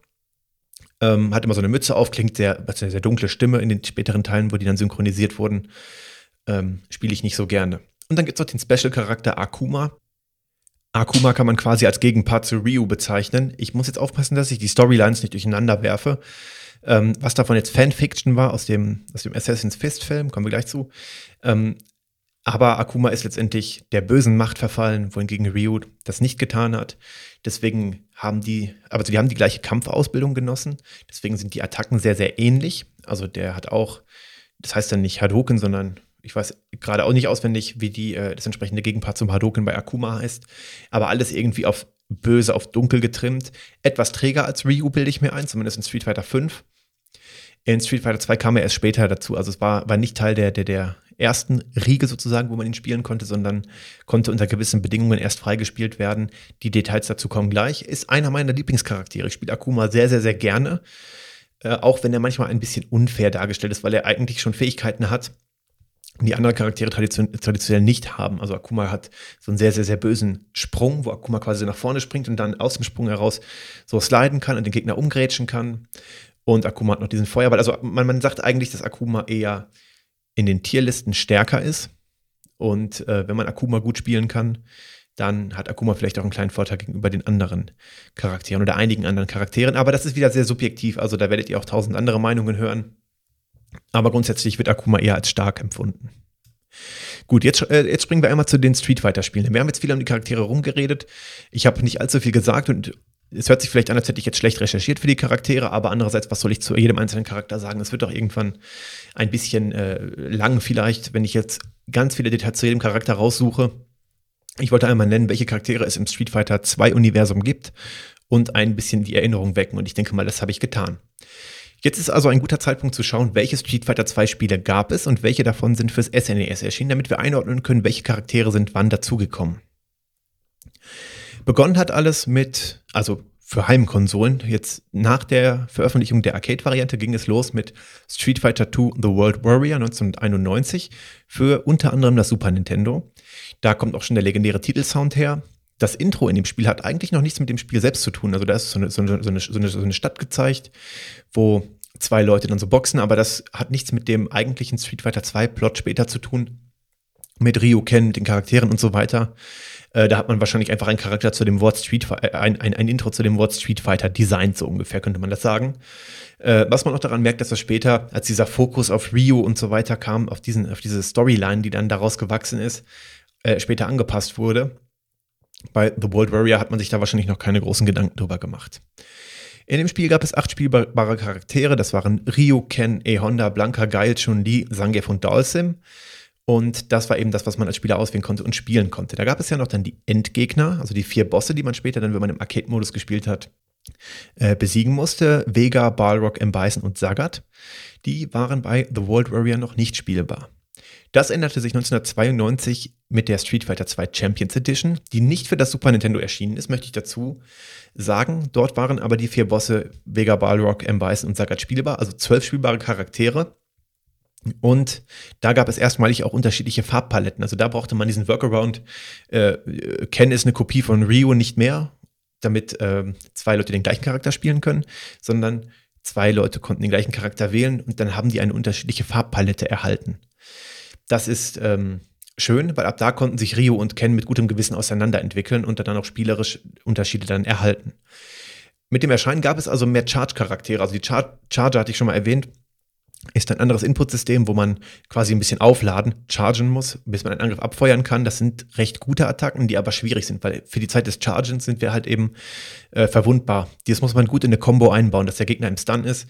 Wir äh, können dann chargen und dann angreifen. Also das ist schwierig. Ich mag das nicht, weil ich kann es auch nicht und ich bin ja wie gesagt kein Profi. Aber dadurch haben wir eben viele Charger dazu bekommen. Ende 92 ging es mit Street Fighter 2 Hyper Fighting weiter. Das war eine verbesserte Champions Edition, die dann diesmal auch für Super Nintendo erschienen ist. Dort gab es ein paar Gameplay-Anpassungen wie neues Balancing, ein paar Spezialfunktionen, äh, Spezialaktionen für einige Charaktere. Zum Beispiel hat Chun-Li ihren Kikoken erhalten. Ende 1993 kam Super Street Fighter 2 The New Challengers auf den Markt. Da zeigte sich auch dann die neue Ausrichtung auf diese Street Fighter Storyline, wo dann der Fokus wirklich auf Ryu gerückt wurde. Ryu, Ken und da, wo das Ganze mehr so einen Story-Charakter bekam, das zeigte sich darin, dass das Intro auch entsprechend Ryu zeigte, wie er so in der Dunkelheit steht, wo so ein bisschen die Blitze im Hintergrund sind und eben Ähm, weg von diesem allgemeinen Street Fighter-Image, wir zeigen zwei Leute, die irgendwie in der Großstadt sind und boxen wollen, sondern dann schon sehr der Fokus auf die Charaktere geht. Ähm, hinzu kam in dieser Variante T-Hawk, Feilong, DJ und Cammy. Wir kommen also in Summe auf 16 spielbare Charaktere. Da wurden auch dann noch einige Grafiken verbessert. Also Stages, das hat die Farbschemata und die Animation wurden verbessert. Also eine wunderbare Variante. Die bestaussehendste dann auf dem Super Nintendo erschienene die wahrscheinlich die meisten am liebsten spielen würden. Oder zumindest, wenn man Super Street Fighter 2 The New Challengers gespielt hat und dann später irgendwann mal wieder The World Barrier spielt, dann ist man ein bisschen enttäuscht, dass das Ganze sehr nackt wirkt, weil wirklich wenig zu sehen ist, wenig Auswahlmöglichkeiten. Dann wirkt hingegen die Version von 1991 wie so eine früher Beta-Version oder so. Das ist schon krass, wenn man so sieht, wie sich das weiterentwickelt. Die bis dahin finale Reinkarnation ist Super Street Fighter 2 Turbo von 1994. Dort ist dann erfreulicherweise auch das Tempo einstellbar, also wie schnell soll das Spiel ablaufen. Vorher wurde ja die Spielgeschwindigkeit schon mal zwischenzeitlich gebalanced, es wurde ein bisschen schneller, hatte ich das Gefühl gehabt, wenn ich es noch richtig im Kopf habe. Bei äh, Super Street Fighter 2 Turbo konnten wir es auch einstellen, also da konnten wir die Spielgeschwindigkeit erstmalig dann auswählen und ich fand es immer cool, das sehr schnell zu spielen. Ähm, weil ich bin diesen schnellen Input gewöhnt von Street Fighter 5 Wahrscheinlich mache ich mich jetzt voll zum Esel, wenn ich sage, dass es ungefähr gleich ist. Es ist wahrscheinlich völliger Quatsch, aber zumindest kann ich sagen, ich komme mit den schnelleren Optionen besser klar und ähm, spiele das deswegen lieber. Auch wenn diese Variante nicht für das Super Nintendo erschienen ist. Korrigiert mich bitte, wenn es doch irgendwann erschienen ist. Aber ich habe so viel recherchiert und Super Street Fighter 2 Turbo ist meines Wissens nach nicht für das Super Nintendo erschienen. Wir haben noch Street Fighter 2 Turbo für das Super Nintendo gehabt. Das ist aber auch nur eine umbenannte Variante von, wenn ich mich nicht täusche, Street Fighter 2 Hyper Fighting. Ähm, also das ist unter beiden Namen erschienen, aber diese, diese letzte Reinkarnation Super Street Fighter 2 Turbo ist, glaube ich, nicht für das SNES e erschienen. Dort gab es dann noch die Super Combo, die wir mit dem Super Meter aufladen konnten. Erstmalig waren Tech Throws verfügbar, also die Möglichkeit, einen Throw vom Gegner zu blocken, indem man selbst einen Throw macht. Und Akuma war spielbar, wenn gewisse Voraussetzungen erfüllt wurden. Das waren zum einen, man musste bis zu M beißen, also dem Endgegner, in 1500 Sekunden kommen oder dabei über 1,2 Millionen Punkte erreicht haben und dann irgendwie eine Angriffstaste drücken. Oder ja, das war dann irgendwie letztendlich dann die Variante, ähm, Akuma zu spielen. Hier waren dann auch erfreulicherweise die alten Varianten von Charakteren spielbar, also von den vorhergegangenen Street Fighter 2 äh, Varianten. Das war ziemlich cool. Man konnte also dann ein Ryu aus World Warrior spielen gegen einen Ken aus äh, Super Street Fighter 2 The New Challengers. Das ist eigentlich ganz cool, fand ich. Ähm, aber wie gesagt, meines Wissens nach nicht für das Super Nintendo erschienen. Das war so der grobe Einblick. Ihr merkt schon, ich habe jetzt auch gerade ein bisschen rumgestottert. Die Veröffentlichungspolitik war sehr, sehr, sehr kompliziert, aber ich glaube, im Detail kommt es jetzt bei so einer Podcast-Episode auch gar nicht darauf an. Also ich denke mal, ihr habt einen groben Überblick bekommen, welche Varianten es gibt, gab. Und ähm, letztendlich kann man sich die Unterschiede dann auch in zahlreichen äh, Vergleichen, tabellarischen Vergleichen angucken ich glaube, ich habe ganz gut erläutert, wie sich das Spiel dann im Laufe der Zeit weiterentwickelt hat. Es gab zudem noch ein paar Filme ähm, aus dem Street Fighter-Universum, die dann so durch den Erfolg von Street Fighter 2 dann äh, daraus äh, sich entwickelt haben. Das ist ja natürlich logisch, wenn sich etwas gut verkauft, kann man auch einen Film dazu machen oder umgekehrt ein Spiel, wenn ein Film erfolgreich war. Hier war aber das Spiel zuerst. Der Standard Street Fighter-Film gilt als relativ kitschig, glaube ich. Ich habe ihn gar nicht gesehen hat nicht die besten Wertungen erhalten, wird dann von Fans immer mal wieder geguckt, aber wirklich beliebt war er nicht. Aber ein definitiv eine Empfehlung aussprechen kann ich für Street Fighter Assassin's Fist. Das ist eigentlich das, was der Street Fighter Film hätte sein müssen. Das ist eigentlich eine, ich glaube, eine Miniserie gewesen, die irgendwie in den USA mal lief, die aber dann auch irgendwann komplett als Film erschienen ist. Das ist genau Street Fighter 2, wie man es sich vorstellt. Da geht es um die Ausbildung von Ryo und Ken sehr gut dargestellt, sehr, sehr, sehr authentisch. Ähm, Finde ich auch gut animiert. Es ist eine relativ kleine Produktion, also das ist kein Riesenfilm, aber es ist wirklich toll. Es ist genauso, wie man sich das vorstellt, wie diese Kampfkünste dann übermittelt werden. Auch dann der Konflikt mit Akuma. Deswegen habe ich vorhin gesagt, ich weiß nicht mehr genau, wie die Storyline mit Akuma war, weil ich gar nicht weiß, wie Assassin's Fist mit der offiziellen äh, Storyline übereinstimmt oder ob das einfach nur jetzt für dieses Projekt dann dazu gedichtet wurde ähm, wie sich Akuma dann streitet, aber weil er die gleichen Kampfkünste gelehrt hat, ähnliche Attacken kann, aber eben mit der dunklen Macht ähm, dann zurückkommt und deswegen weitere böse Sachen kann und dadurch auch stärker geworden ist. Guckt euch Assassin's Fist an. Man kann den Film für sehr kleines Geld kaufen. Ich habe den Film auf YouTube gekauft. Ich habe noch nie einen Film auf YouTube gekauft. ich glaube, man konnte den mal auf Amazon Prime gucken, aber ich habe kein Amazon Prime mehr. Ähm, und dann wollte ich den halt irgendwo kaufen. Und dann habe ich gesehen, bei YouTube gibt es den für, ich glaube, drei Euro oder so zum einmal kaufen. Dann kann man sich den dann immer wieder angucken, wenn man mit seinem Konto eingeloggt ist. warum sollte man einen Film bei YouTube kaufen? Eigentlich ist es so naheliegend, aber irgendwie auch so abwegig. Aber da der Film zumindest bis heute, oder wann ich das letzte Mal geguckt habe, nicht auf Netflix war, ähm, könnt ihr das ruhig auf YouTube tun. Große Empfehlung, wenn ihr im Street Fighter Fieber seid oder gerade mal einfach Bock wieder darauf habt, die alten Zeiten aufleben zu lassen, euch vielleicht ein bisschen daran zurückerinnert habt, dann schaut diesen Film. Er ist wirklich, wirklich genial. Toll. Gucke ich mir auch einmal im Jahr ungefähr an, wenn ich wieder so, wenn mich wieder Street Fighter packt. Ist bald soweit. Was mir sehr gut bei Street Fighter gefällt, ist die Tatsache, dass sich jeder Kampf anfühlt wie eine Reise. Die Charaktere haben immer ein Herkunftsland, das wird dann entsprechend einer kleinen Flagge auch dargestellt. Und nachdem wir uns für einen Charakter entschieden haben, reisen wir zu den anderen Charakteren in einer festgelegten Reihenfolge und bekämpfen sie dort. Das wird zum einen durch eine Übersichtskarte dargestellt, wo wir sozusagen dann mit unserem Flugzeug von Kontrahent zu Kontrahent reisen. Das, das ist wie eine Oberwelt, aber wir können nicht navigieren, wir können einfach immer nur auf Weiter drücken und fliegen dann dorthin. Und was mir gefällt, ist, dass die einzelnen Stages mit der Musik und mit dem Charakter, mit seinen Kampfkünsten, die dann auch den, oft so landestypisch gestaltet sind, sehr, sehr authentisch sind. Also es fühlt sich wie eine kleine Reise an, nicht nur dadurch, dass man das Flugzeug auf der Oberwelt sieht, sondern auch die Unterschiede zwischen den Stages und so weiter ist sehr, sehr gut dargestellt, dass man sich sehr heimisch dort fühlt ähm, und sehr eintauchen kann in das, ja, in das Flair, in die jeweilige Gestaltung, landestypisch, je nachdem, wo der Kontrahent beheimatet ist. Sehr schön gemacht, gefällt mir wirklich, wirklich gut. Das war damals Anfang der 90er nicht so typisch, dass sowas so gut rübergebracht wurde. Das war was Besonderes, denn Street Fighter hat wirklich durch die Stages, die im Hintergrund animiert sind. Sei es die Badewanne von E-Honda, die überläuft oder die äh, mit Ornamenten beschmückten Elefanten in der Dawson Stage, die sich dann auch bewegen und den Rüssel und so. Ähm, das ist toll, das ist cool gemacht. Und davon ab, die Stages waren zum Teil auch zerstörbar. Also ich glaube, auf der Rio Stage ist das, da steht irgendwie so, so ein Schild mit einem asiatischen Schriftzug drauf. Wenn man da reingeschleudert wird durch einen Throw oder einfach getreten wird, dann kann dieses Schild kaputt gehen. Wirklich, wirklich schön und überzeugend gemacht, die Stages und vor allen Dingen aber auch ihre Ausgestaltung passend zu dem jeweiligen Charakter. Wunderbare Sache. Kann ich nur noch mal sagen, spielt das Spiel.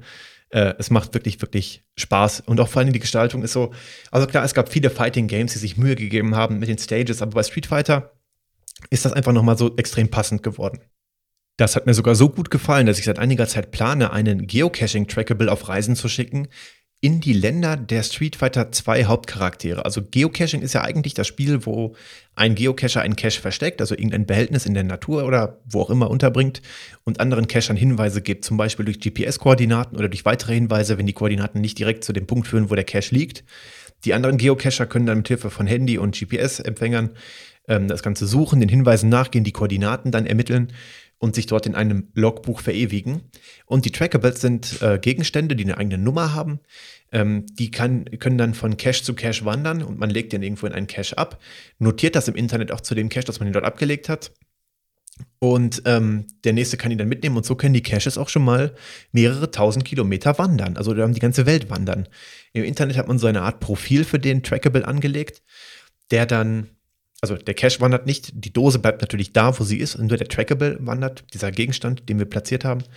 Und da kann man auch dann Wünsche angeben, wohin er soll. Und wenn jetzt jemand sieht, ach, ich fahre sowieso nächste Woche dorthin, nehme ich den mit. Oder ich nehme ihn nur ein Stück mit. Also man muss ja nicht direkt das machen. Man kann ihn auch irgendwo mit hinnehmen, das ist völlig egal, weil vielleicht trifft dort der Nächste, der dann wieder zu dem gewünschten Ziel fährt, dort den Trackable und nimmt ihn mit. Das kann auch eine gewisse Zeit dauern, aber mein Plan ist, ein Street Fighter 2 Trackable zu machen, der jede der Länder von den Street Fighter 2 Charakteren besucht hat. Und dann würde ich die Cacher bitten, dort jeweils ein Foto von dem Trackable zu machen. Ich habe allerdings noch keinen passenden Anhänger oder so. Ich habe mal so einen kleinen Ryu gehabt, den schicke ich vielleicht mal los.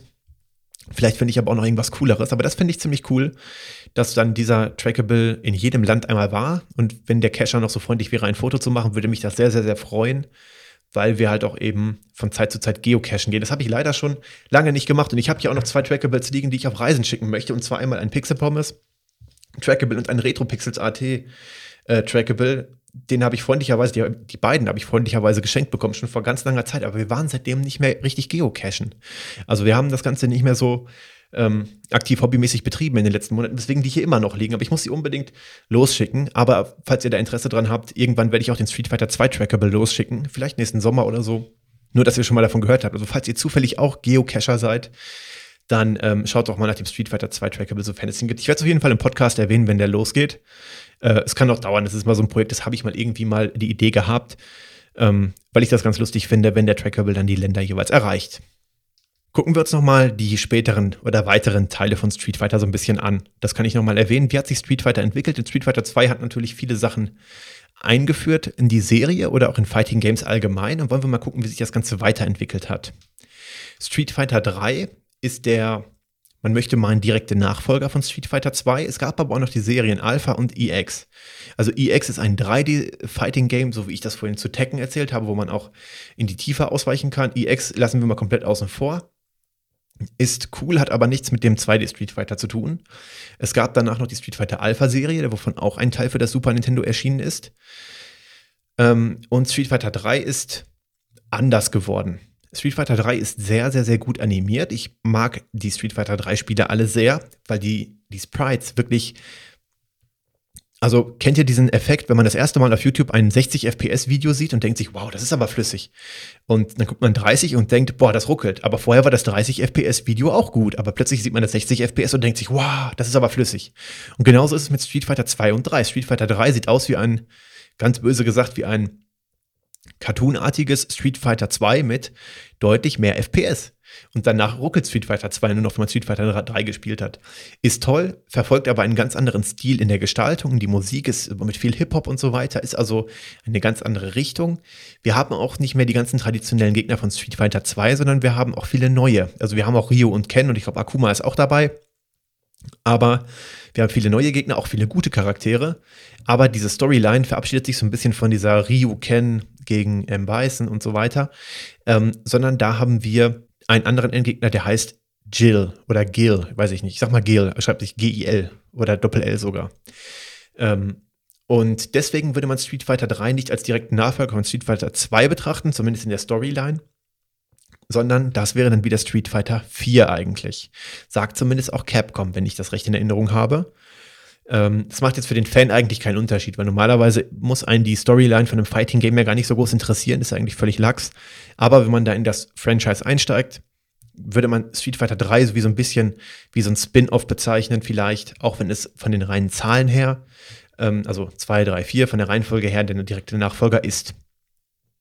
Street Fighter 4 war dann das erste Street Fighter Spiel, welches komplett in 3D stattfindet. Und ich meine nicht, dass es ein 3D Fighting Game ist, ähm, man spielt weiterhin auf der flachen Ebene, man kann nur vor und zurück gehen aus Sicht des Charakters, aber die Umgebung ist komplett in 3D-Polygonen gestaltet. Wir haben ein richtiges 3D-Model von unseren Charakteren, welches sich auch drehen kann. Also natürlich kann sich die Street Fighter Charaktere vorher auch drehen, aber es kann sich wirklich räumlich drehen und nicht nur durch den Austausch von Sprites, was bis dahin der Fall war, sondern wirklich das Model dreht sich in die Tiefe, auch wenn unsere Bewegung immer noch auf einer flachen 2D-Ebene liegt. Da gab es viele Reinkarnationen von, da war das auch so ein bisschen gemacht. Dann gab es Street Fighter 4, äh, Ultra Street Fighter 4, Street, äh, Super Street Fighter 4, glaube ich auch. Ähm, da bin ich gar nicht so im Thema drin, weil ich das erst später gespielt habe in der letzten Variante. Ich glaube, das ist Ultra Street Fighter 4. Das habe ich mir für die PlayStation 4 dann gekauft. Da sind alle Charaktere, alle Stages drin. Die Vorvarianten davon. Doch, ich glaube, ich habe Super Street Fighter 4, heißt es so, auf dem Nintendo 3DS. Äh, aber die Unterschiede genau kenne ich nicht, welche Charaktere wo sind. Ich finde das eigentlich ganz cool. Ich, ich habe es auch sehr, sehr, sehr viel gespielt, aber dann eben nur in der letzten Variante, wo schon alle Inhalte integriert sind. Der aktuelle Teil ist Street Fighter V und eigentlich hat Capcom mit Street Fighter V sehr, sehr, sehr viel richtig gemacht. Street Fighter V nähert sich wieder sehr an Street Fighter 2 an, sowohl inhaltlich als auch von den Charakteren und von der Gestaltung her, sowie dass dieser Ryu-Plot wieder mehr in den Vordergrund gerückt wird und ähm, das gefällt mir sehr gut und es hat wirklich auch, glaube ich, viele Fans, die bei Street Fighter 3 und bei 4 vielleicht abgesprungen sind und dann zu anderen äh, äh, Fighting Games gewechselt sind, wieder zurückgeholt. Das Spiel ist damals zum Vollpreis erschienen. Ich habe es für um die 40 Euro gekauft. Ich glaube, es ist damals wahrscheinlich dann zu Release 49 oder 59 Euro gekostet. Das ist soweit kein Problem. Eigentlich eine gute Sache, bis auf die Art, wie der Download-Content gehandhabt wird. Es wurde auch dann von, von Anfang an so kommuniziert, dass es dann weitere Charaktere per Download geben wird. Die kann man in einem Season Pass erwerben und hat dann immer die ganze Season automatisch, sobald die Charaktere dann kommen, direkt erhalten. Oder man kauft die Charaktere einzeln. Und da finde ich wieder die Gewichtung oder beziehungsweise die, die, die Höhe der Preise eigentlich nicht richtig. Also man bezahlt dann für eine Season, glaube ich, 19,99 Euro. Und dann hat man ja im Prinzip schon 100 Euro bezahlt, wenn man drei Seasons hat. Also man hat dann das Hauptspiel Season 1, 2 und 3 und hat dann 100 Euro ausgegeben. Also nehmen wir mal die 40, die ich bezahlt habe, plus 3 mal 20 sind dann 60, hat man 100 Euro bezahlt. Und dann kommt die Street Fighter Arcade Edition raus. Die Arcade Edition ist ein neues Spiel, worauf das alte auch geupdatet wird. Also inhaltlich von, von dem Style-Update, da hat alles irgendwie eine andere Farbe bekommen. Der neue Arcade-Modus und so weiter, das, das hat, haben auch bisherige Käufer bekommen, also als kostenloses Update. Aber in der Arcade Edition für, ich glaube, dann auch irgendwie 39 oder 49 Euro waren plötzlich alle Charaktere drin. Und du denkst dir dann als Käufer von Season 1, 2 und 3, hey, ich habe jetzt 100 Euro bezahlt. Hätte ich einfach gewartet, hätte ich mir das ganze Package für 40 oder 50 Euro kaufen können. Ja, das ist natürlich immer so. Wenn man auf die Ultimate oder auf die XXL Edition, was auch immer wartet, kann man immer etwas sparen. Aber dieses Verhältnis ist einfach viel zu hoch. Und das gleiche geht ja dann weiter. Zwischen der Arcade Edition und der Champions Edition, die jetzt dann bald rauskommt oder sogar gerade rausgekommen ist, ich weiß gar nicht, wann genau die jetzt rauskommt, ähm, wird es wieder das gleiche sein. Und dann denke ich mir wieder, nein, ich mache das nicht mit. Ich habe dann irgendwann, ähm, ich glaube, ich habe nur die beiden Seasons gekauft, also eins und zwei, und dann war ich leid, weil dann denke ich mir, ich möchte nicht so viel für dieses Spiel bezahlen. Warum? Ähm, also das ist unverhältnismäßig, weil für mich rechtfertigt, rechtfertigen ein paar neue Charaktere nicht so hohe Kosten. Vielleicht bin ich da der Einzige, aber das gefällt mir nicht. Es ist aber transparent immerhin. Also man, man wird ja nicht verarscht, man weiß, was man für das Geld bekommt. Mir aber viel zu teuer. Ähm, das hat ja fast die Qualität wie damals, ähm, was ich vorhin ganz am Anfang gesagt habe, dass Street Fighter 2 immer auf einer neuen Cartridge kam und deswegen auch immer dann wieder sehr teuer war, weil man immer die Cartridge kaufen musste. Und das ist ja heute fast preislich kaum besser geworden. Also, wenn ich vergleiche, was das Hauptspiel direkt zur Release für Charaktere hat und wenn ich das mal auf die Preise, auf, auf die auf die Charaktere runterrechne, den Preis runterrechne, mit den Seasons, dann ist es immer noch fast das gleiche Verhältnis wie damals, weil es einfach ultra teuer ist, weil in den Seasons nicht für das Geld nicht so viel enthalten ist, ähm, dass ich das rechtfertigen würde. Also irgendwie alles nicht das Gelbe vom Ei, und dann kommt auch noch dazu, dass Capcom irgendwann so Mechaniken wie Lootboxen nach und nach integrieren wollte. Ich glaube aber, die haben sich dann eine Zeit lang nur darauf bezogen, ähm, dass man nach einem Spiel irgendein Gimmick bekommt. Man musste, glaube ich, nicht dafür bezahlen. Ich weiß es nicht genau, weil ich dann irgendwann ausgestiegen bin. Ich habe nur den Aufschrei mitbekommen, dass da niemand Bock drauf hat und Capcom wollte wahrscheinlich ausloten, wie weit sie gehen können. Irgendwann wurde auch Werbung auf den Kostümen angekündigt und in den Stages für irgendwelche Turniere oder so. Ähm, ich glaube, da haben sie echt geguckt, ob man aus Street Fighter 5 einen astrein Free-to-Play-Titel machen kann, wo man mit Mikrotransaktionen und mit Werbung und so weiter noch mehr rausholen kann. Und das finde ich nicht richtig. Wenn sie das machen wollen, sollen sie das tun, aber dann nicht für einen Titel, der damals zum Vollpreis verkauft wurde. Die Preise für den Download-Content finde ich unverschämt hoch. Wenn man alles mitgemacht hätte, ohne diese Zwischenvarianten äh, zu kaufen, also die Arcade und die Champions Edition, wo dann immer alles dabei war, ist man bei weit über 100 Euro und das ist, finde ich, unverhältnismäßig hoch im Vergleich zu anderen Spielen. Und das ist etwas, was mich bei Street Fighter immer wieder ärgert. Damals bei Street Fighter 2 konnte man es doch hinnehmen, weil man sagte, technisch gesehen muss ich eine Cartridge produzieren, das veröffentlichen, das hat gedauert. Musste ja noch anders getestet werden, weil man konnte ja auch nicht updaten per, per, per, per einfach per downloadbares Update, sondern man hat da ganz andere Aufwände gehabt. Und deswegen neue Cartridge mit relativ wenig Inhalt. Ja, unfair, nachvollziehbar, aber irgendwo aber das, was da bei Street Fighter 5 passiert, da habe ich keine Lust drauf und deswegen bin ich da auch ausgestiegen. Ich denke mal, ich werde irgendwann nochmal Street Fighter 5 spielen, wahrscheinlich dann primär offline, ein bisschen im Arcade-Modus. Ähm, das ist dann wieder so einfach nur, bis mir dann die Lust vergeht oder bis ich dann äh, meinen Drang danach gestillt habe. Aber so wirklich große Freunde werden Street Fighter 5 und ich nicht mehr. Ich hoffe, das ist bei Street Fighter 6, wenn es denn irgendwann kommt, es wird ja wahrscheinlich kommen, besser machen. Im Moment kann ich es nicht einschätzen. Ich bin sehr gespannt. Ich würde mir wünschen, dass sie da einen Vollpreistitel draus machen und dann faire Preise für die Charaktere auffahren. Das Ingame Money, wofür man die Charaktere kaufen kann, ist übrigens auch im Verhältnis gesehen so gering, dass man schon mehrere gefühlt Millionen Stunden spielen müsste und auch gewinnen müsste. Also das hat mal jemand hochgerechnet. Das ist einfach so unrealistisch.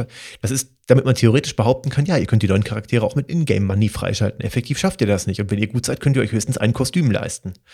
Also da darauf zu hoffen, dass man sich das über die Ingame-Währung kaufen kann, das ist ähm, vergebens. Ihr werdet dafür bezahlen müssen, wenn ihr die neuen Charaktere haben wollt. Und da kann man sich echt überlegen, ob sich Capcom da vielleicht nicht mal ein bisschen zusammenreißt und lieber diese wunderbare Serie die wirklich über Jahre hinweg sehr viele Fans hat, nicht ein bisschen in Ehren hält und mit fairen Preisen die Fans bei Laune hält und nicht die, die, die, die, die Hardcore-Fans und die langjährigen Retro, also die Fans, die jetzt so aus Retro-Nostalgie noch dabei sind, so wie ich, die dann Street Fighter mit verfolgt haben und jetzt keine, keine, keine Pro-Gamer sind, aber zumindest ähm, der Serie treu geblieben sind, nicht, nicht verärgern wollen. Also das, das müssen sie echt nicht machen. Also man muss Street Fighter nicht so durch den Dreck ziehen mit Download-Content und Ingame. Ähm, Sachen, die man dann freischalten muss, irgendwelche Sachen. Also das ist, ihr wisst, was ich meine und das ärgert mich einfach. Aber das ist eigentlich die schlechteste Variante, wie man seine Spiele behandeln kann. Und deswegen sage ich das mit ein bisschen zorniger Stimme. Die sollen sich da echt mal zusammenreißen. Ich meine, ich bezahle ja auch gerne für gute Games, aber ich möchte, dass, dass das irgendwo alles im Verhältnis steht. Denn das, was da an Geld gefordert wurde, war, das war es mir nicht wert. Punkt. Positiv hingegen war Ultra Street Fighter 2 The Final Challengers für Nintendo Switch. Ich habe es extra so betont wie in dem Intro der allerersten Pixel Pommes Episode, denn da habe ich das genauso gesagt. Ähm, das ist ein Street Fighter 2 und ich sage mal Nachfolger, denn ja, irgendwie wird das immer so als Remake gewertet, aber eigentlich ist es gar kein Remake. Eigentlich ist es genau wie The World Warrior, The New Challengers, Hyper Fighting und so weiter. Ist eigentlich The Final Challengers für die Switch auch nur eine Weiterentwicklung. Es wurde gebalanced, es wurde, es wurden ein paar Inhalte hinzugefügt, es wurde nett aufbereitet. Die Grafik wurde verbessert. Also eigentlich ist der Sprung Genau wie damals zwischen den Cartridges und deswegen ist eigentlich, würde ich das behaupten, das letzte Street Fighter 2 ist The Final Challengers für die Switch. Und wenn ihr da Bock drauf bekommen habt, ist ein tolles Spiel, ich finde das richtig gut. Hört euch doch die allererste Episode von pixelpommes.de an. Ach, pixelpommes.de. Von pixelpommes an. Unter pixelpommes.de slash pom001 könnt ihr das tun. Das war meine allererste Episode. Und ich denke, damit haben wir die Episode hier auch jetzt ganz gut abgeschlossen mit dem Verweis darauf. Ich hoffe, das Advents-Special, jetzt das dritte Advents-Special, hat euch sehr gut gefallen. Die Episode ist verhältnismäßig lang geworden, was mich sehr freut. Ähm, Street Fighter 2 ist und bleibt ein tolles Spiel und die Serie allgemein auch. Und trotz der Ärgernisse über Street Fighter 5 bleibt ja die Hoffnung, dass es irgendwann besser wird. Da bin ich sehr gespannt drauf. Gut, diesmal aber richtig, ohne doppelte Ironie oder ohne Ironie und doppeltes Intro sage ich danke fürs Zuhören. Bis zur nächsten Episode.